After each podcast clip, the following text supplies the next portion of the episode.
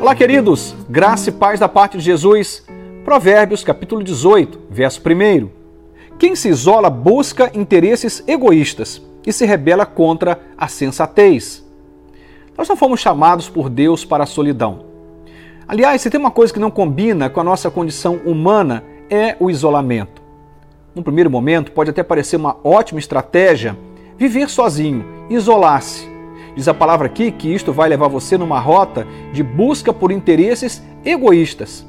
A grande questão é que a vida não faz nenhum sentido quando nos isolamos.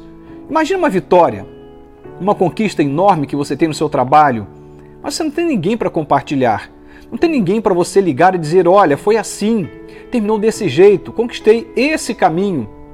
Imagine você não ter ninguém para repartir um momento de dor quando você perde seu pai, sua mãe, não tem ninguém por perto. Não porque elas não existam, mas porque você isolou, você se permitiu a esse lugar do isolamento, da solidão, por escolha própria, por ter desejos egoístas que norteavam essa busca por esse lugar de isolamento. Deve ser muito triste chegar no momento da vida em que você não tenha ninguém nem para compartilhar suas dores ou mesmo para compartilhar as suas alegrias, suas conquistas. De um modo ou de outro, fica aqui algo muito importante: a necessidade de rompermos com quaisquer caminhos que possam promover o isolamento. A palavra diz aqui que você se rebela contra a sensatez quando busca o isolamento. Nós não nascemos para fazer a vida funcionar de forma solitária. Gosto de pensar que nós temos necessidade de solitude, que é uma outra coisa. É aquele momento que você precisa de estar com você para botar a vida em ordem, para pensar no que é importante, talvez ressignificar algumas coisas, propor um caminho novo. A gente precisa de tempo com a gente também, isso é óbvio.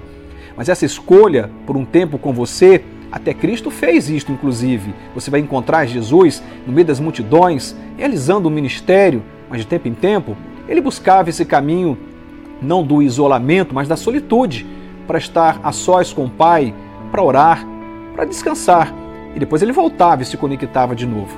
É muito importante nós sabermos a diferença entre a solidão ou o isolamento e a solitude. A solitude é saudável, é algo maravilhoso. Vale a pena buscar momentos de solitude, mas temos que fugir rapidamente dessa rota do isolamento. Por mais que isso tenha inicialmente um ganho aparente, o final é sempre trágico, porque pessoas precisam de pessoas. Talvez você diga assim, mas eu sou uma pessoa de fé. Pastor, eu conheço Deus, eu tenho Deus por mim. Eu não preciso de ninguém, eu tenho Deus por mim.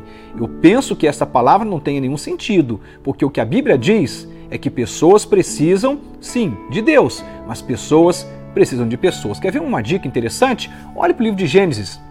Você vai observar que Adão estava muito bem resolvido quanto à criação, o lugar dele na história e na relação dele com Deus. Ele tinha plenamente a companhia do Criador, mas o próprio Deus olha para Adão e diz: Não é bom que o homem viva só. E aí temos então Eva, que nasce ali desse desejo de um Deus de gerar para Adão uma companhia. Nós precisamos de pessoas. Pessoas precisam de Deus e pessoas precisam de pessoas. Saia dessa rota do isolamento.